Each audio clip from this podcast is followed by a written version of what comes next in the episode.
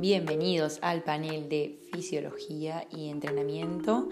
Este es nuestro noveno encuentro en el que vamos a continuar eh, hablando un poco sobre osteología, eh, comenzando con columna.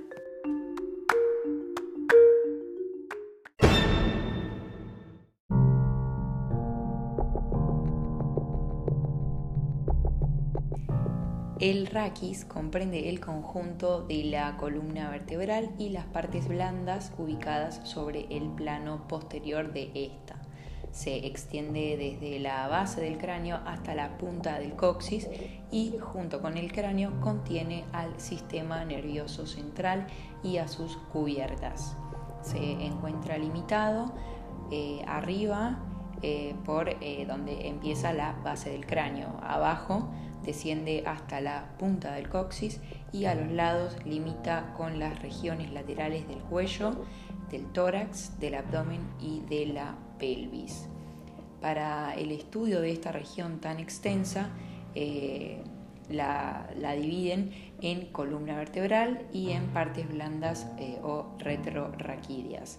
Eh, la columna vertebral incluye la descripción de las características eh, particulares de la misma, de las vértebras eh, que, la, que, la, que, la, forman y de las articulaciones que hay entre ellas.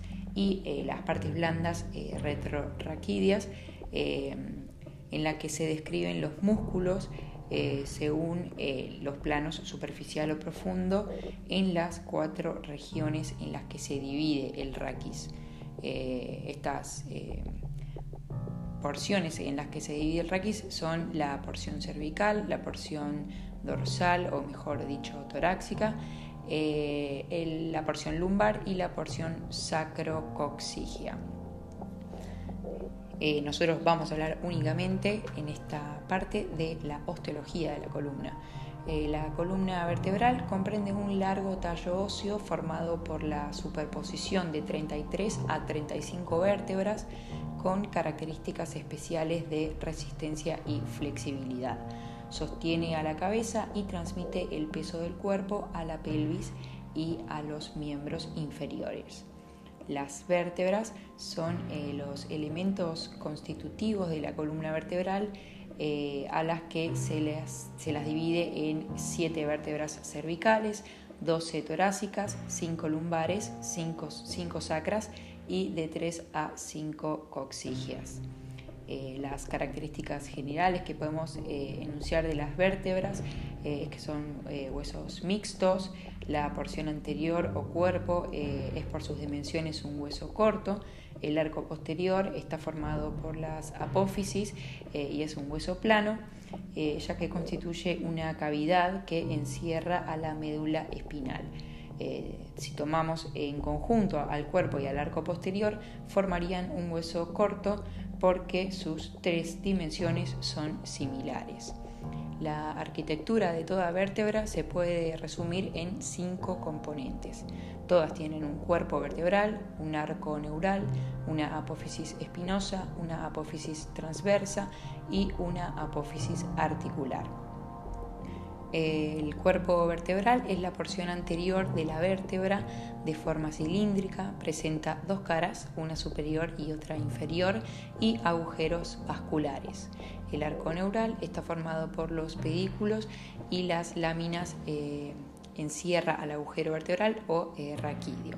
Los pedículos son dos eh, columnas óseas extendidas por delante hacia atrás desde el cuerpo vertebral al origen de las láminas vertebrales, eh, las apófisis transversales y eh, articulares. Limita con los pedículos de las vértebras superiores e inferiores y eh, los denominamos agujeros de conjunción. Las láminas se extienden desde los pedículos a las apófisis espinosas y limitan el agujero vertebral por detrás. Las apófisis espinosas son eh, saliencias eh, mediales y posteriores. Las apófisis transversas son un eh, par de eminencias laterales ubicadas en sentido horizontal.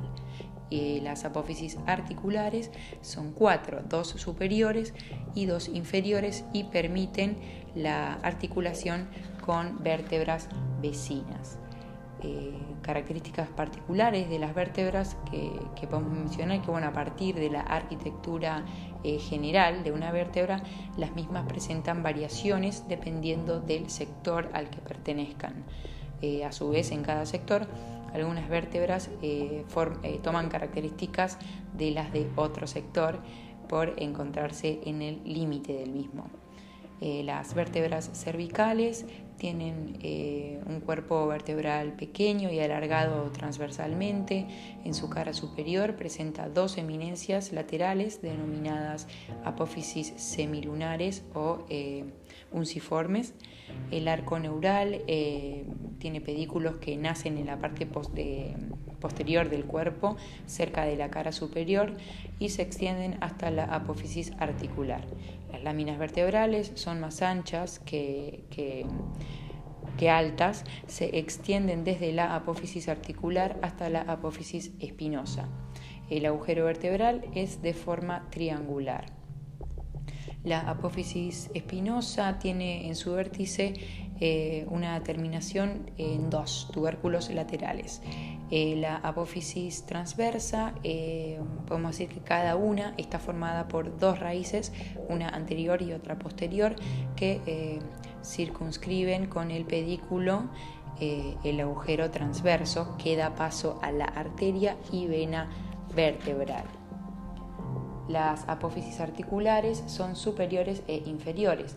Eh, las superiores miran hacia arriba, eh, perdón, miran hacia atrás y hacia arriba, y las inferiores miran hacia adelante y luego hacia abajo. La primera vértebra cervical eh, es el atlas. Esta vértebra, esta vértebra es, la única que no tiene la arquitectura del resto en razón de su función particular. en cambio, presenta un par de masas laterales unidas eh, por eh, dos arcos óseos, uno anterior y otro posterior. Las masas laterales eh, presentan seis caras, una cara superior que se encuentra ocupada por una superficie articular denominada cavidad glenoidea. En, su cara inferior presenta una superficie articular ovalada. la cara anterior y posterior surgen de ellas los arcos anteriores y posteriores. En la cara externa se sostienen las raíces de las apófisis transversales, eh, transversas y en su cara interna presenta un tubérculo donde se inserta el ligamento transverso.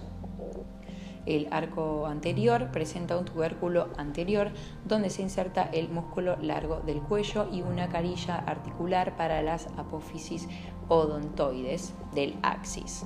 El arco posterior presenta el tubérculo posterior del atlas eh, la apófisis transversa es eh, unituberculares eh, y circunscriben el agujero transverso. El agujero vertebral se divide en dos partes por el ligamento transverso. El anterior es cuadrilátera y el posterior en semi, semi-elíptica. Bien, ese sería lo que es el axis. Ya si pasamos a hablar del, perdón, eso era el atlas y ahora pasamos a hablar del axis. El axis tiene un cuerpo vertebral que presenta en su cara superior una eminencia vertical, que es la apófisis odontoides, que ya la mencionamos, que se articula con el arco anterior del atlas. Además, la cara inferior del cuerpo se muestra eh, firmemente cóncava de adelante hacia atrás. La apófisis odontoides presenta una base, un cuello, un cuerpo, un vértice y eh, dos carillas articulares, una anterior que se articula con el atlas y otra posterior relacionada con el ligamento transverso. El arco neural que contiene características en sus pedículos que se entienden desde las superficies articulares superiores hasta las láminas. Las láminas son gruesas, el agujero vertebral es triangular, la apófisis espinosa eh, tiene un extremo bifurcado, las apófisis transversas eh, que tienen su raíz posterior eh, hace del pedículo y anterior y se unen al cuerpo. La apófisis articular son cuatro, dos superiores y dos inferiores. Las superiores articulares se ubican a los lados de la apófisis odontoides y las inferiores están ubicadas por debajo del extremo anterior de las láminas. y después, bueno, las características de la séptima vértebra cervical que podemos mencionar eh, es que, bueno, tiene un cuerpo vertebral, a, veces presenta en sus caras laterales una carilla articular relacionada con la primera costilla. El arco neural tiene pedículos sin particularidades, las láminas son más altas que las otras cervicales, el agujero triangular eh, es el agujero vertebral eh, tiene forma triangular, la apófisis espinosa eh, con un solo tubérculo eh, es más largo y prominente, de donde deriva el nombre de vértebra predominante, que la podemos sentir un poco, si nos palpamos sentimos bien esa, séptima vértebra. El apófisis transversas son mayores y unituber unituberculosas, el agujero transverso es más pequeño y no está atravesado por la arteria vertebral y eh, las apófisis articulares no tienen particularidades. Ya eh, pasamos a hablar de las vértebras dorsales o torácicas. Podemos decir que tienen un cuerpo vertebral más grueso que el de las vértebras cervicales. En sus caras laterales presentan carillas articulares costales. Eh, recordemos que estas vértebras se articulan con las costillas.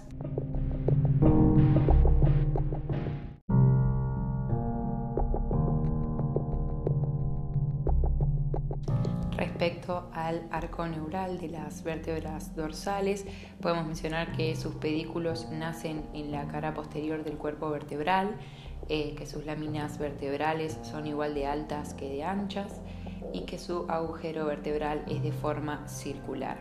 Sus apófisis espinosas eh, tienen un vértice que es eh, unituberoso, es larga y muy inclinada hacia abajo y atrás. Eh, su apófisis transversa, cada una está formada por dos raíces, una anterior y otra posterior. Su extremo libre presenta una superficie articular, que es la carilla costal, relacionada con la tuberosidad de las costillas. Se insertan con la cabeza de las costillas. Las apófisis articulares son eh, superiores e inferiores. Las superiores eh, se orientan hacia atrás, hacia afuera y hacia arriba y las inferiores se orientan hacia adelante, hacia adentro y también hacia abajo. Ya refiriéndonos a las vértebras lumbares, podemos decir que tienen un cuerpo vertebral voluminoso, eh, su arco neural eh, compuesto por los pedículos que son eh, muy gruesos y el borde inferior es más escotado que el superior. Las láminas vertebrales son más altas que anchas y el agujero vertebral es de forma triangular. la apófisis espinosa es una lámina vertical, gruesa, rectangular, que se dirige hacia atrás. La apófisis transversa eh, son largas y estrechas. En la cara posterior se encuentra el tubérculo accesorio y eh, las apófisis articulares son eh, superiores e inferiores. Las superiores se inclinan hacia adentro y un poco hacia atrás. La cara externa presenta el tubérculo laminar mamilar y las inferiores eh, miran hacia afuera y un poco hacia adelante y la superficie articular es convexa eh, en forma de segundo eh, segmento de cilindro. Tengo las, las copias son un poco borrosas, no se ven muy bien. las vértebras sacras, las cinco vértebras sacras están unidas formando un eh, solo hueso eh, que es el sacro. el sacro se encuentra situado por debajo de la columna lumbar entre los dos huesos ilíacos. Constituye eh, con la columna lumbar un ángulo saliente hacia adelante denominado ángulo sacrovertebral o promontorio. En el hueso sacro se describen cuatro caras, una base y un vértice. En su cara anterior, la parte media está formada por el cuerpo de las cinco vértebras sacras, separadas entre ellas por crestas transversales. En los extremos transversales de estas crestas se observan a los lados los agujeros sacros anteriores, los cuales dan paso a las ramas anteriores de los nervios sacros. En su cara posterior presenta una cresta eh, en su parte media, la cresta sacra. Esta cresta se bifurca a la altura del tercer o cuarto agujero eh, sacro posterior en dos ramas, las astas eh, sacras, ambas que son las que se definen, ambas delimitan la escotadura sacra. A los lados de la cresta encontramos el canal sacro eh, los tubérculos sacro-postero eh, internos, eh, los agujeros sacros posteriores, que son atravesados por las ramas posteriores de los nervios sacros, y los tubérculos sacros postero externos. En sus caras laterales del sacro se distinguen dos segmentos, uno superior y otro inferior. El segmento superior coincide con las dos primeras vértebras sacras y presenta una superficie articular para el coxal, llamada superficie articular. El segmento inferior coincide con las tres últimas vértebras sacras y da inserción a los ligamentos sacrociáticos.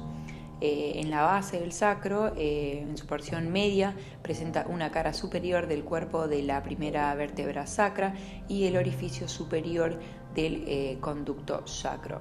Las partes laterales están ocupadas por las aletas del sacro.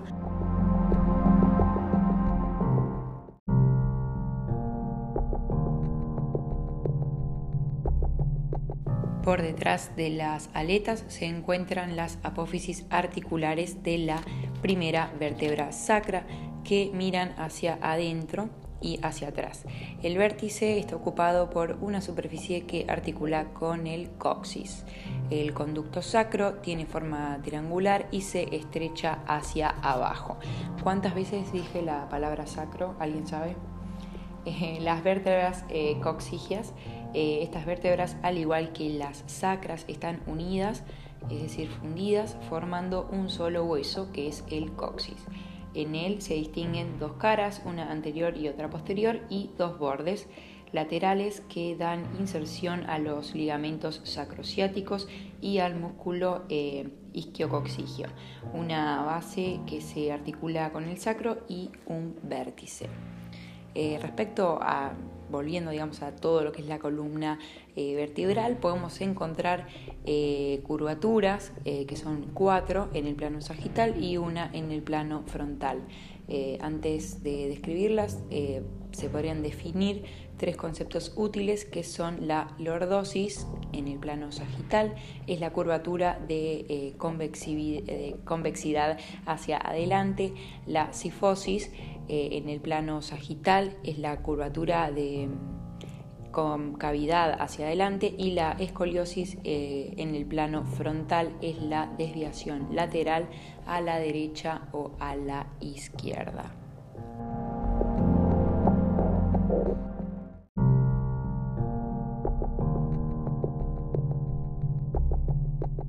Bien, y para cerrar con eh, lo que es osteología de la columna, eh, recordamos generalidades eh, podemos decir que surge de la oposición de entre 31 y 35 huesos cortos, que son las vértebras, y eh, que forman un eje óseo dispuesto verticalmente con una longitud promedio de 75 centímetros.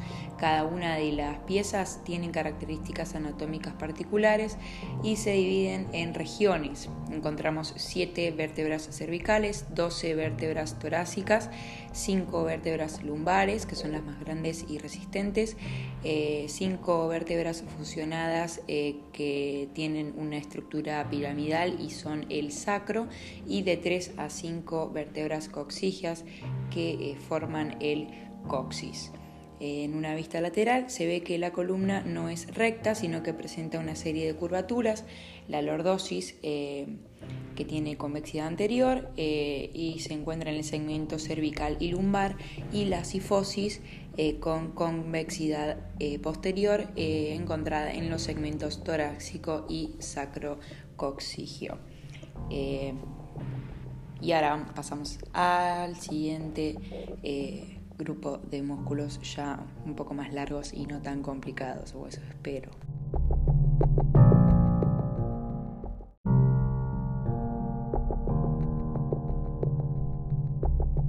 Para continuar con esta faceta de osteología del panel, vamos a describir a la eh, parrilla costal. Eh, si dividiéramos al tronco eh, mediante dos líneas horizontales, obviamente imaginarias, una a nivel del apéndice sifoides, que correspondería con la línea donde está la parte plana del diafragma, y otra a nivel de las crestas ilíacas, obviamente desde la posición anatómica, podemos dividir al tronco en tres cavidades. Una es el tórax, la otra es el abdomen y la más inferior la pelvis. El tórax óseo eh, tiene forma de cono cilíndrico de base inferior y de vértice truncado superior. Está formado por 37 piezas óseas, 12 vértebras torácicas, que son las que ya mencionamos un poco, 24 costillas, 12 a cada lado y el esternón. Eh, encontramos dos orificios, dos orificios eh, uno inferior que lo conecta con el abdomen y la pelvis y uno superior que lo conecta con el cuello. El orificio inferior eh, es de 12 por 26 centímetros y el superior es de 6 por 10 centímetros. En una vista lateral, entre el esternón y la columna hay una distancia de 9 a 10,5 centímetros. Las costillas están en contacto con el esternón por medio de los cartílagos costales. El esternón mide de 15 a 20 centímetros de alto, de 5 a 6 centímetros de ancho y tiene un centímetro de espesor. Tiene forma de empuñadura de espada, bueno, dividido en tres partes, el manubrio, el cuerpo y el apéndice xifoides, eh, a las que eh, se unen las costillas por medio de los cartílagos costales. El, manubrio está unido a el cuerpo eh, por articulación de anfiartrosis, es decir, semimóvil. Y el cuerpo está unido al apéndice sifoides por articulaciones sin condrosis, es decir, sin movimiento. Los cartílagos costales se unen a las costillas por medio de articulaciones sin artrosis y al esternón por medio de anfiartrosis. Tienen cierta movilidad. En una vista lateral, eh, los eh, segmentos pequeños fusionados, que son esternebridas de Blainville, uff, que se fusionan para formar el esternón como una columna atrofiada, digamos. Entre las eh, esternébridas hay eh, superficies articulares, que son las zonas de inserción de los cartílagos costales, eh, una en la cara lateral del manubrio y la segunda formando dos, dos hemicarillas una al manubrio y, la, y una al cuerpo y la eh, tercera o cuarta restantes al cuerpo. Son seis en promedio. La apófisis xifoides eh, en su parte media inferior tiene el orificio de Vinelli Baptista eh, más marcado en individuos de raza negra. La apófisis xifoides está lateralizada hacia adelante, atrás, hacia la izquierda o hacia la derecha por lo general eh, y en su vista anterior eh, podemos mencionar que el manubrio tiene un borde superior con tres escotaduras, una escotadura, media que eh, tiene la escotadura external o traqueal y dos escotaduras laterales o claviculares que van a corresponder al extremo interno de la clavícula. Es una articulación externo-condroclavicular.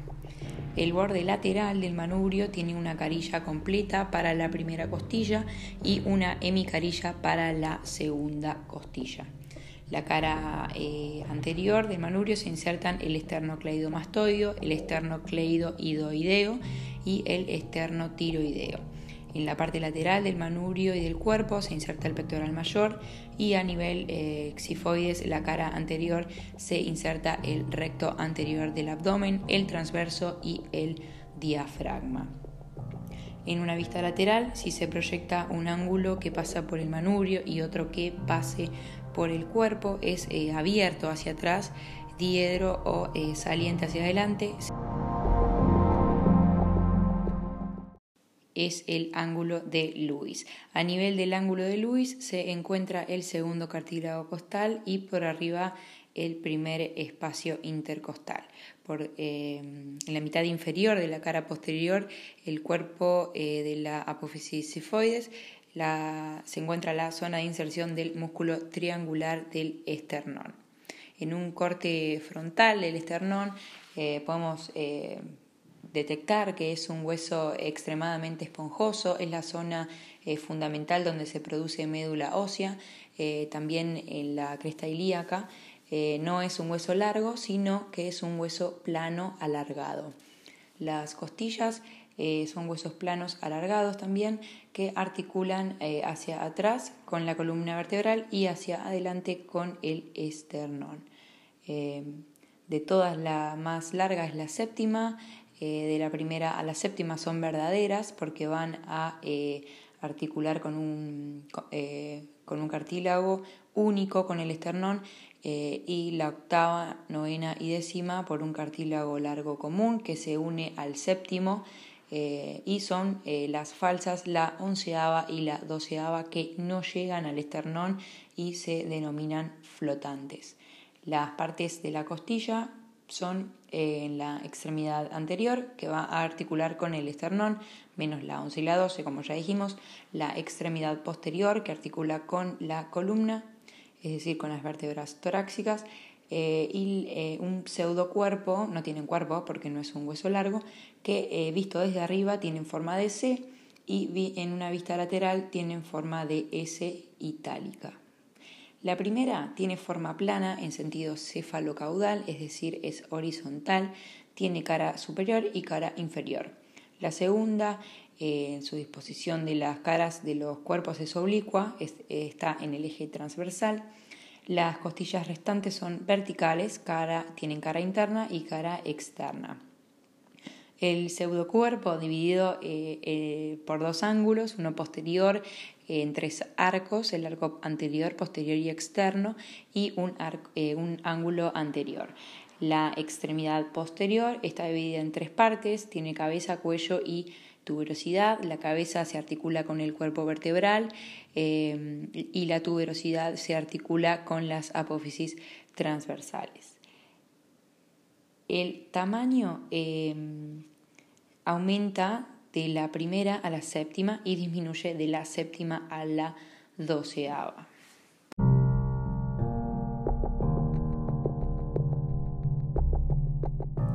Vista desde adelante eh, y con un corte a la mitad, la costilla tiene un borde superior que es romo, una cara interna eh, que tiene un extremo inferior que presenta el canal costal que va a dejar pasar el paquete nervioso intercostal eh, y eh, un borde inferior que es más cortante. La primera costilla es plana con cara superior e inferior y es la más corta. Eh, tiene un tubérculo que es el tubérculo de Lisfranc que va a articular al escaleno anterior. está anterior e interno. Hacia externo, en la mitad posterior, se inserta el escaleno medio, eh, el escaleno posterior se inserta en la segunda costilla. Por delante del tubérculo de Lisfranc encontramos un canal para la vena subclavia. Eh, por detrás del tubérculo de Lisfranc eh, encontramos el canal para la arteria subclavia.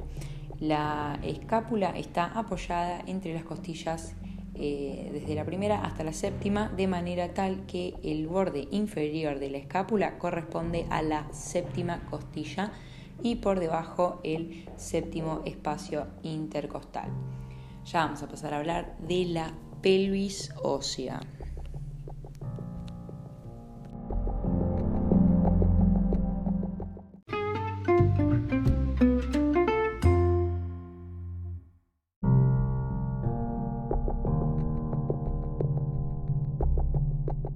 La pelvis ósea está compuesta por cuatro huesos, eh, los coxales derecho e izquierdo, el sacro y el coxis. El coxal deriva eh, de la fusión de tres huesos separados que nacen de puntos de osificación diferentes y estos son el ilion, el pubis y el isquion. Eh, se encuentran en el cótilo o cavidad cotiloidea que es el acetábulo. El coxal es un hueso plano, ligeramente rotado sobre su eje vertical, junto con el otro coxal, el sacro y el coxis forman la pelvis. El coxal, eh, visto desde afuera, o sea, desde lateral, se puede detectar al ilion, al pubis, al isquion y a la cavidad cotiloidea. El ilion eh, tiene el ala ilíaca, eh, forma de ala o paleta en el cual se describe un borde anterior, uno superior y uno posterior. la cara externa eh, y eh, que es la fosa ilíaca externa y una cara interna que es la fosa ilíaca interna, es una vista medial o desde adentro. En el borde anterior del ala ilíaca eh, encontramos saliencias óseas, que son las espinas ilíacas, la anterosuperior y la anteroinferior, son un muy importante reparo anatómico el antero, en el borde antero superior se insertan el sartorio, el tensor de la fase lata y eh, ligamentos de la cintilla iliopubiana. En el borde anterior inferior se inserta el recto anterior en su tendón directo, el cuádriceps, el, tendón, recto anterior del cuádriceps y el tendón reflejo del recto anterior del cuádriceps se inserta por arriba de la ceja cotiloidea es un canal eh, supracotiloideo. El borde superior de la, del ala ilíaca eh, es la cresta ilíaca, en la cual se insertan el transverso, el oblicuo mayor y el oblicuo menor del abdomen, eh, hacia adelante estos tres y hacia atrás el dorsal ancho. El borde posterior eh, presenta tres aliencias óseas, que son las espinas ilíacas, postero superior y postero inferior, y la espina ciática.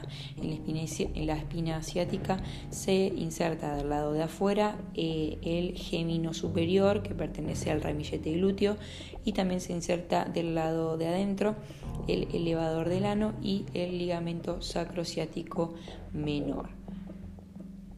Por arriba de la espina asiática eh, y por debajo de la espina ilíaca posterior inferior se delimita la escotadura ciática mayor, por donde van a pasar el músculo piramidal.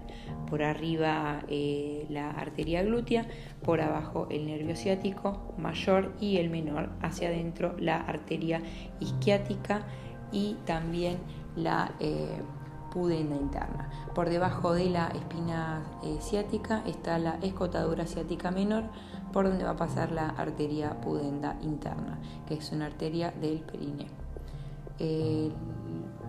en la fosa encontramos la fosa ilíaca externa, eh, tiene también eh, crestas que delimitan tres zonas de incursión, una anterior, una media y una posterior. En la anterior se inserta el glúteo mayor en la eh, media se inserta el glúteo menor y en la posterior se inserta el glúteo menor. Eh, se insertan eh, en el fémur estos músculos, el mayor en el borde anterior del trocánter mayor, el medio en la cara externa del trocánter mayor y el mayor en la línea áspera del fémur. Ya me estoy adelantando hablando del fémur. El coxal en su vista interna encontramos al hueso ilíaco, digamos, en la parte más posterior, eh, esta estructura articular con forma de oreja eh, o pabellón articular más, más específico, más médico, que va a corresponder a la carilla auricular del sacro. En el límite inferior de la fosa ilíaca interior se encuentra la cresta del estrecho superior o la línea innominada. En la fosa ilíaca interna se insertan el psoas ilíaca, el cuadrado lumbar o el cuadrado del lomo. En la parte inferior de la cresta innominada se inserta el psoas mayor. En la parte más posterior del, hueso ilíaco se eh, inserta una masa muscular común para los músculos de la gotera, especialmente el sacrolumbar y el dorsal largo. El pubis tiene dos porciones, una porción horizontal y una porción descendente. Y el isquion tiene dos porciones, una porción vertical y una porción ascendente. La porción descendente del pubis se continúa con eh, la eh, porción ascendente del isquion y forman la rama isquiopubiana. La porción horizontal del pubis eh, que es eh, la rama isquiopubiana, y eh, la porción vertical del isquion delimitan un agujero que es el agujero obturado o agujero obturador que está cerrado parcialmente por la membrana.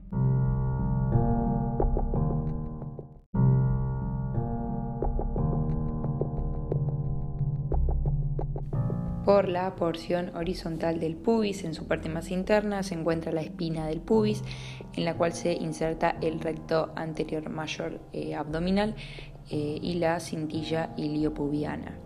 Eh, más hacia afuera se inserta la lámina cuadrilatera del pubis, se encuentra, y más hacia afuera aún se encuentra la cresta pectínea, en la cual se inserta el músculo pectíneo. Eh, la rama isquiopubiana muscular que se inserta eh, en tres bandas, una más interna que rodea el agujero obturado, se denomina zona de inserción del obturador externo, una banda media representada por la inserción de los músculos aproximadores mayores, medio y mayor, eh, en ese orden se encuentran de adentro hacia afuera y de arriba hacia abajo, y una banda más inferior que corresponde a eh, la inserción del recto interno. En la fosa del trocánter mayor del fémur se inserta el obturador externo, la cintilla iliopectínea divide la eh, arcada crural en un compartimiento interno que es el anillo crural y uno externo que es la celda nerviosa por donde pasa por ejemplo el psoas ilíaco. Eh, el aproximador mayor, es decir, el aductor menor, perdón, el aductor menor, el pectinio, el aproximador medio y el eh, mayor se van todos hacia atrás a la línea áspera del fémur y a sus líneas de división que son cuatro, pero lo vamos a detallar cuando hablemos de fémur. Eh, el aductor mayor está por detrás de todos, eh, pero sobresale hacia adentro. El isquion, visto desde afuera eh, y desde atrás, se envaina el fémur con la línea de división. Se ven las cuatro ramificaciones de la línea áspera el cuadrado crural tiene una inserción en la cara externa del trocánter mayor del fémur, en la cara bien posterior del isquion se insertan el semimembranoso, el en su cara media la porción larga del bíceps eh, crural y abajo el semitendinoso. En una vista antero-externa se insertan músculos en el marco óseo a nivel de la rama isquiopubiana en su línea más profunda el obturador externo, en su línea media el, el aductor menor, el aductor medio y el aductor mayor, y en su línea interna el eh, recto interno. Hacia abajo el cuadrado crural, eh, más abajo el semimembranoso y más abajo el bíceps crural.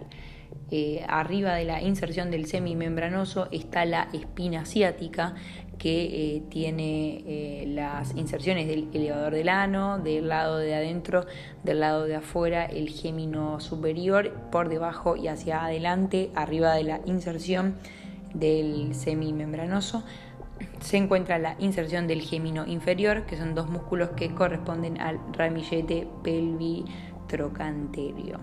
En su vista interna eh, del marco óseo del agujero obturador se insertan en toda la parte interna eh, el obturador interno, el, para afuera se inserta en el trocánter mayor del fémur, en la espina ciática del lado de adentro se inserta el elevador del ano, que también lo hace en la cara posterior de la sínfisis del pubis, en la rama isquiopubiana eh, del lado interno se insertan los músculos del perineo, que son muy importantes eh, en, lo que es eh, entrenamiento del, núcleo, del core. Eh, del lado del isquion, el isquio cavernoso, en su rama isquiopubiana, los transversos, que son profundo y superficial. Y ya eh, refiriéndonos a la cavidad cotiloidea, que es el punto donde se fusionan los tres inicios de osificación de este hueso, que es el coxal, tiene un reborde óseo, que es la ceja cotiloidea, que está interrumpida entre el pubis y el isquion en lo que se denomina la escotadura isquiopubiana. La cavidad en sí tiene una porción que eh, se contacta con la cabeza del fémur, es la porción articular de la cavidad cotiloidea que está eh, cubierta por fibrocartílago, tiene forma de C eh, abierta hacia abajo. La parte central y profunda es el trasfondo de la cavidad cotiloidea y está ocupada por grasa que se denomina porción no articular o fobia eh, acetaulis. Ahí se va a insertar el ligamento eh, redondo de la articulación coxofemoral, eh, es una, un ligamento intraarticular. Se encuentra también el rodete glenoideo, que es un fibrocartílago que va a hacer que coapten las superficies articulares. Tiene una altura de 5 a 6 milímetros. La escotadura eh, isquiopubiana va a estar cerrada por el ligamento transverso. Eh, y bueno, ya para cerrar con coxal y con, con pelvis, podemos eh, hablar sobre generalidades de cadera. Eh, antes de pasar a fémur, eh, los coxales se ven entre sí mediante la sínfisis del pubis y con el sacro mediante la articulación sacroilíaca. Eh, forman en conjunto la pelvis ósea. Visto desde atrás, desde la tercera y cuarta vértebra sacra a la espina ciática, el ligamento sacroilíaco menor del lado de adentro se inserta el elevador del ano eh, y de afuera el gemino superior y en el medio el ligamento sacrociático menor. A la cara posterior del isquion eh, se inserta el ligamento sacrociático mayor, eh, viene en forma de abanico desde la cresta ilíaca y a los tubérculos conjugados del sacro. Se forman así dos espacios, uno es la escotadura ciática mayor y la otra es la escotadura ciática menor. el mayor viene por arriba de la espina ciática y la menor viene por debajo de la espina asiática. Eh, por arriba sale la arteria glútea, por debajo pasan la arteria isquiática, eh, el ciático mayor y el ciático menor, y eh, la espina asiática del lado de afuera se insertan el gémino superior, un poco por debajo y hacia afuera de este se inserta el gémino inferior, y entre los dos pasa enganchándose en la espina asiática y desde el interno del marco óseo, el isquiopubiano, el, el, perdón, el obturador interno, eh, y todos esos con el cuadrado crural forman lo que se denomina ramillete pelvitrocanterio, formado eh, en definitiva por el glúteo, menor, el piramidal, el gemino superior, el obturador interno, el gemino inferior y el cuadrado crural, todos mencionados desde arriba hacia abajo. Eh, en una vista desde arriba, la pelvis encontramos el estrechamiento pélvico superior delimitado por el promontorio hacia atrás, es la unión entre la quinta lumbar y la primera sacra, eh, las aletas del sacro, eh, las líneas innominadas del coxal y el pubis. El estrecho pubiano eh, tiene un diámetro antero-posterior de aproximadamente 11 centímetros, tiene un diámetro transverso de aproximadamente 13,5 centímetros y un diámetro oblicuo de 12 centímetros. Las diferencias entre pelvis de mujeres y pelvis de hombre eh, que podemos encontrar es que las pelvis de mujer, las aletas ilíacas están más orientadas hacia afuera, una pelvis eh, más abierta, digamos eh, y el sacro es eh, menor en altura, pero es mayor de ancho. La pelvis de los hombres tienen un sacro con un diámetro transverso que es menor y el diámetro eh, cefalo-caudal es mayor a nivel del promontorio, el, ángulo está menos cerrado en las, perdón, más cerrado en las mujeres eh, y menos en el hombre y el pubis es de aproximadamente 45 milímetros en mujeres y de 50 milímetros en hombres. Eh, la forma del agujero obturado eh, redondo es redondo en hombres y es triangular en mujeres y el ancho de la pelvis es mayor en las mujeres. Ahora sí podemos pasar y detallar un poco lo que es el fémur.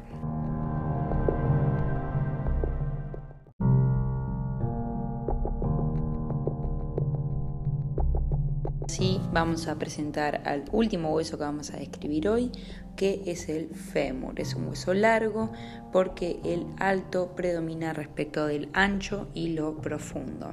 Tiene un cuerpo o diáfisis y dos extremidades o epífisis. La epífisis proximal está formada por la cabeza, eh, el cuello anatómico y el cuello quirúrgico. El cuello anatómico tiene menor diámetro que la cabeza y el cuello quirúrgico donde se da la mayoría de las fracturas, eh, fracturas de fémur. Tiene dos tuberosidades, eh, uno es el trocanter mayor y otro es el trocanter menor o trocantín. El trocanter mayor se encuentra por delante, eh, la eminencia pretrocanteria y por delante la eminencia pretrocantinia del trocanter menor. Entre ambas eminencias, la pretrocanteria y la pretrocantinia, eh, se encuentra la línea intertrocanteria eh, anterior, donde se inserta la cápsula articular de la cadera. Eh, la cabeza del fémur en una vista anterior mira hacia adentro, hacia arriba y ligeramente hacia adelante, corresponden a dos tercios del segmento de una esfera. Eh, tiene un radio promedio de 20 eh, a 25 milímetros y va a estar recubierta por eh, fibro cartílago articular es completamente lisa. En una vista de un lado interno presenta una depresión triangular que es la fobia capitis o fosa del ligamento redondo que es intraarticular, ya lo habíamos mencionado. Eh, por detrás de la cabeza eh, el trocánter mayor y por debajo el trocánter menor.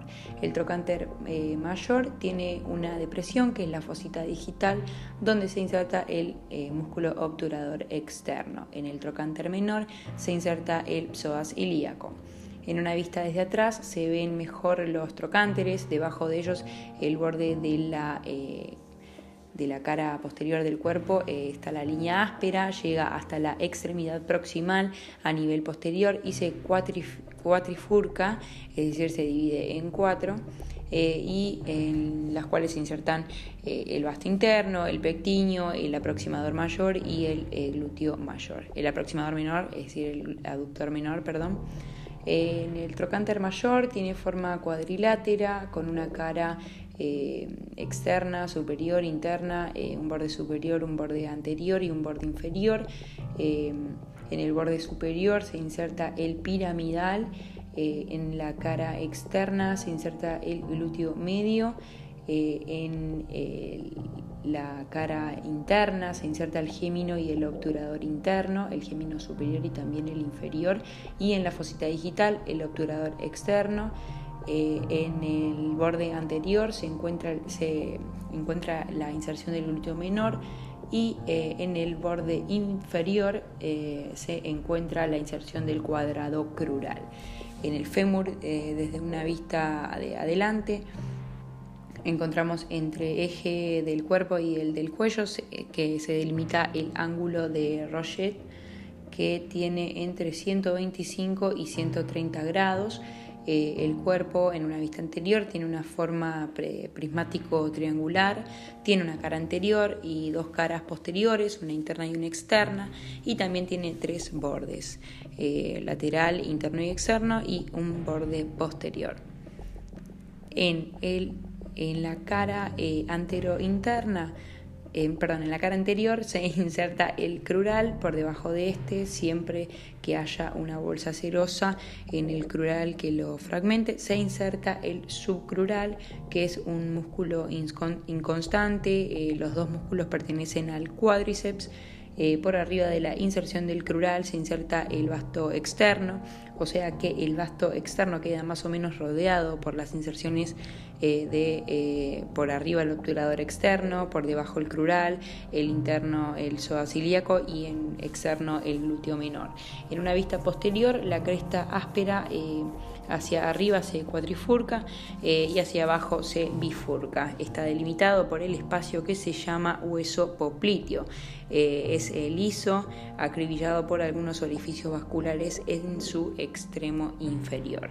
La cresta áspera se inserta en el vasto interno, el vasto externo y también la porción corta del bíceps crural en la extremidad distal o inferior del fémur está formada por tres elementos que son dos masas ovoideas laterales separadas hacia adelante por una tróclea y hacia atrás por la hendidura intercondílea.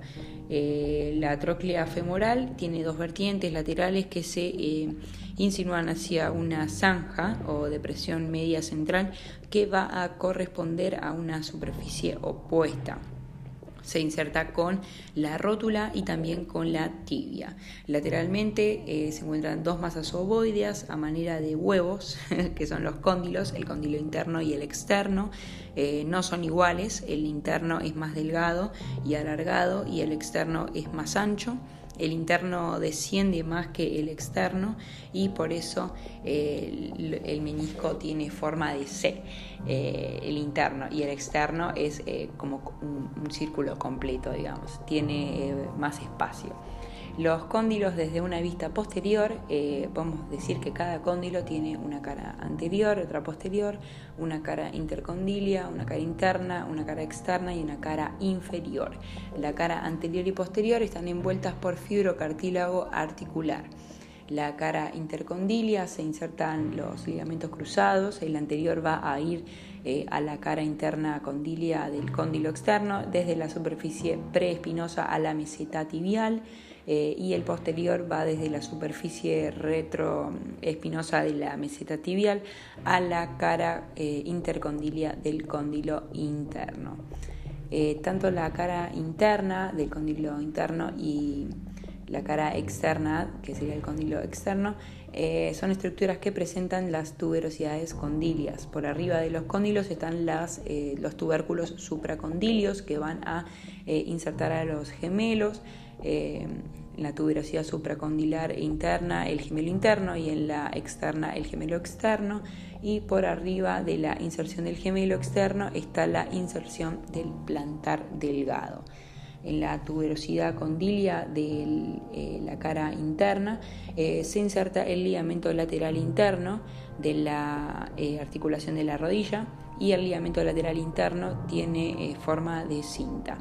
Eh, por detrás de la tuberosidad condilia está el tubérculo del eh, aductor eh, donde se va a insertar el tendón del aductor mayor y en la tuberosidad condilia de la cara externa va a recibir al ligamento lateral externo de la articulación de la rodilla y tiene forma de cordón en la tuberosidad condilia, eh, un poquito por detrás de la inserción del ligamento lateral externo, se encuentra el popliteo, que también recibe un grupo de fibras tendinosas del semimembranoso, que es el músculo que pertenece al, grupo posterior del muslo, del lado interno, que cuando llega a la parte distal se divide en tres tendones, un tendón directo, uno reflejo y uno recurrente. Eh, este último en la tuberosidad condilia de la cara externa, del, cóndilo, eh, en la vista posterior de los cóndilos, eh, y eso es todo lo que podemos mencionar sobre el fémur. nos vemos en el próximo panel en el que vamos a continuar desarrollando tibia, peroné, pie y lo que nos queda de tren superior, es decir, clavícula, y demás. Eh, nos vemos en el próximo panel. Muchas gracias.